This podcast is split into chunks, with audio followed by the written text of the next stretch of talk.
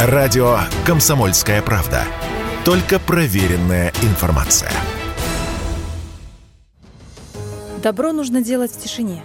Редакция портала «Открытый НКО» не согласна с этим стереотипом. Мы выпустили серию подкастов «Истории успеха НКО».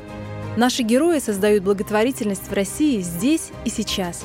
И мы верим, что их примеры докажут вам, что о добрых делах нужно говорить больше и громче. Добрые подкасты от открытых НКО.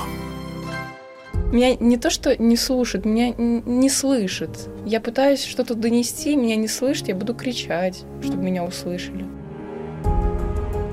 То, о чем дети не могут сказать в лицо родителям, они говорят в микрофон. Их собеседник – священник, а у беседы есть зрители. Проект «После отбоя» придумал православный священник из Самары Дионисий Левин. Он приглашает подростков на откровенный разговор в студии. «После отбоя» – подкаст про детей, но для родителей – Название придумал я, и оно родилось из э, наших посиделок в летних лагерях, которые я организую для детей, ну, в основном для подростков, и у себя на базе детского центра, и совместно с городской администрацией на базе летних э, лагерей, э, которые содержит город. И время после отбоя — это всегда время душевных посиделок. И мне хотелось, чтобы мой подкаст, это, чтобы он напоминал вот именно какую-то такую душевную посиделку с ребенком, чтобы ребенку было комфортно и этот комфорт располагал к тому, чтобы немножко открыться. Потому что по опыту я знаю, что вот когда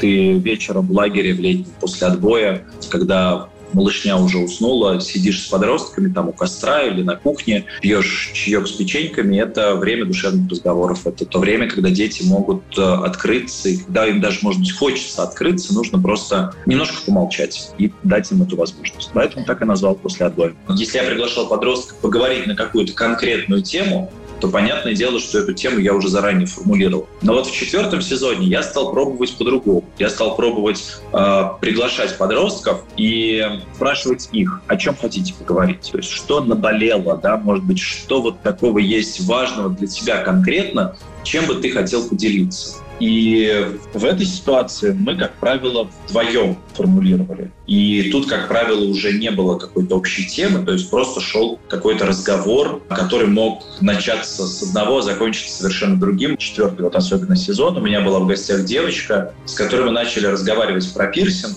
и потом в ходе разговора выяснилось, что у нее очень тяжелые ситуации в семье, где сначала умер папа, а потом мама спилась с горя, и ее лишили родительских прав. И разговор перешел в эту плоскость про ее семью, про то, как она живет э, с тетей. И возвращаться к Сим Пирсингу мне, мне было уже не то, что сложно, а просто откровенно неловко, потому что разговор перешел совершенно в другую плоскость. Поэтому сейчас мы по-разному готовимся. Иногда это совместно с подростком мы обсуждаем, о чем будем говорить. Иногда я предлагаю тем. Здесь просто слово «исповедь» тогда нужно понимать не в смысле таинства и покаяния человека, а в смысле некого откровенного рассказа о себе или о своих близких. А вот если в этом смысле, то да. То есть ребенок в некотором смысле открывает историю своей жизни, своих каких-то подростковых эпизодов, ситуаций, но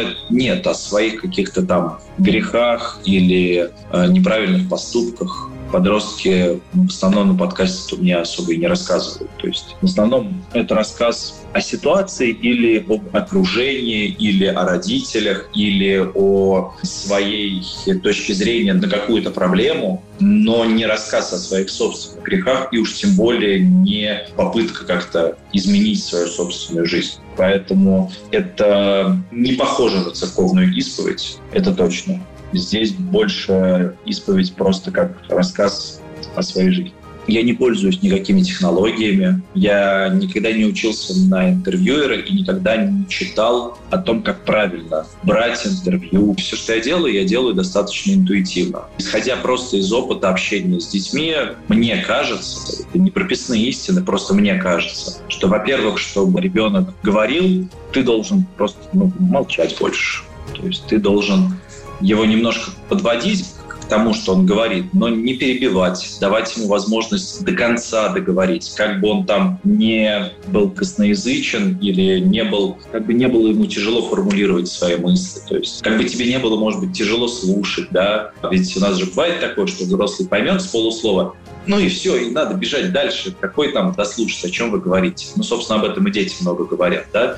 То есть, ну, мне кажется, что ребенку надо просто создать условия, чтобы он мог говорить. Я уверен, что какие-то вещи, о которых говорят дети на записи, родители от них не всегда слышали или, может быть, не слышали вообще. Другое дело, что вот так вот по щелчку жизни семьи не меняется. Это тяжелый и глубокий процесс, я не могу сказать, по своей собственной семье. Я думаю, что вот так вот вдруг узнав что-то от своей дочери про ее внутренний мир, э, я свою жизнь по щелчку пальца не поменяю. Подкаст рассчитан э, не только на ту семью, откуда пришел подросток, но и на другие семьи.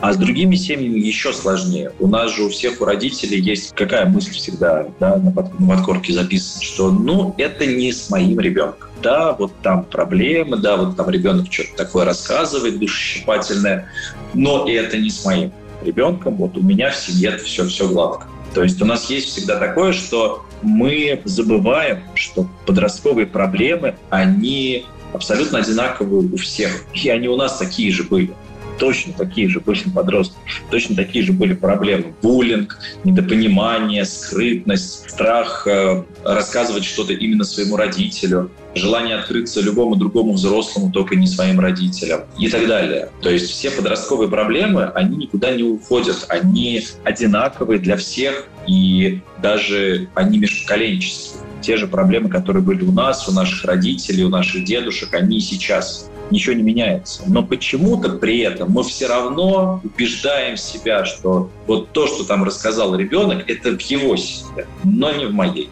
Поэтому я думаю, что прослушивание моего подкаста может иметь отложенный эффект. Ценность моего подкаста заключается в том, что у взрослых есть возможность услышать о подростковых проблемах и о подростковом видении тех или иных проблем от самих подростков.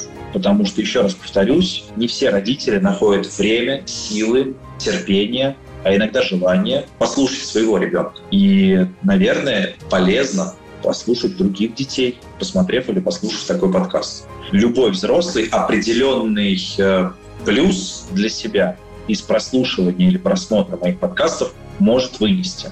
Подкаст «После отбоя» дает возможность подростку высказаться, а взрослому услышать его. Такие признания звучат во время эфира. Какая-то даже грубость. То есть говори быстрее или ты меня отвлекаешь. Это очень может больно, сильно подействовать, что потом можно будет рассказать какую-то болезненную ситуацию кому угодно, но не родителям. Многие говорят мне, что я очень улыбчивый человек, но мало кто знает, что я улыбаюсь, когда мне страшно.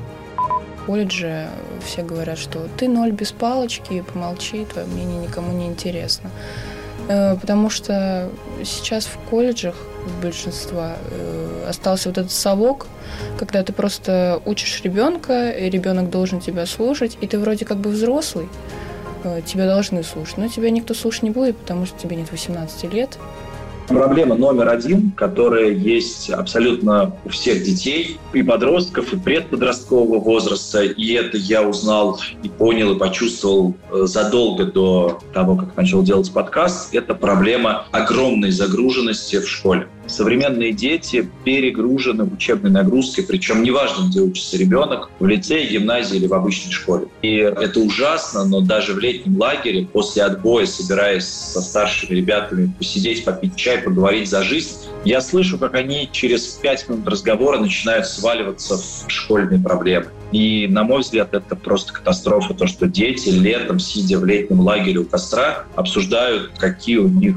оценки, какие им предстоят экзамены. И мне кажется, вот это проблема номер один. Проблема номер два – это то, что действительно у взрослых не хватает времени, сил, терпения и понимания дослушивать детей своих и слышать их не просто сделать вид, что ты выслушал ребенка, а действительно вникнуть в его проблему. Здесь я ни в коем случае не виню родителей. Потому что я понимаю, в какой ситуации живут сегодняшние родители. Потому что я тоже прихожу домой, там, уставший, измученный, и э, мне очень мне хочется, чтобы у ребенка сейчас было все хорошо, и чтобы он не шел ко мне с проблемой. Мне хочется, чтобы у него все было хорошо, чтобы я лежал на диване, а он около меня играл, и чтобы у него все хорошо было. Поэтому, с одной стороны, я понимаю родителей, с другой стороны, проблема никуда не уходит, она есть. Родители не слушают, не слышат, не дослушивают, не находят времени детей. Это проблема номер два. Проблема номер три – это буллинг. Бессмысленный, как я его называю, жестокий и беспощадный. То есть должны быть телефоны доверия, должна быть качественная психологическая служба. Первые три сезона подкасты «После отбоя» выходили только в аудиоформате. На четвертый команда проекта получила президентский грант. Это позволило закупить оборудование, специальное освещение, видеокамеры, штативы. Что касается пятого сезона, то у меня задумка попробовать э, немножко отойти от формата разговора только с подростком, сделать подкаст, где ко мне в гости приходил бы подросток и взрослый. И чтобы это были ни в коем случае не родители ребенок, чтобы это были разные люди, может быть, даже тоже незнакомые друг с другом. И пробовать ставить какую-то тему и ее обсуждать, вот как ее видит взрослый и как ее видит подросток. Добрые подкасты от открытых НКО.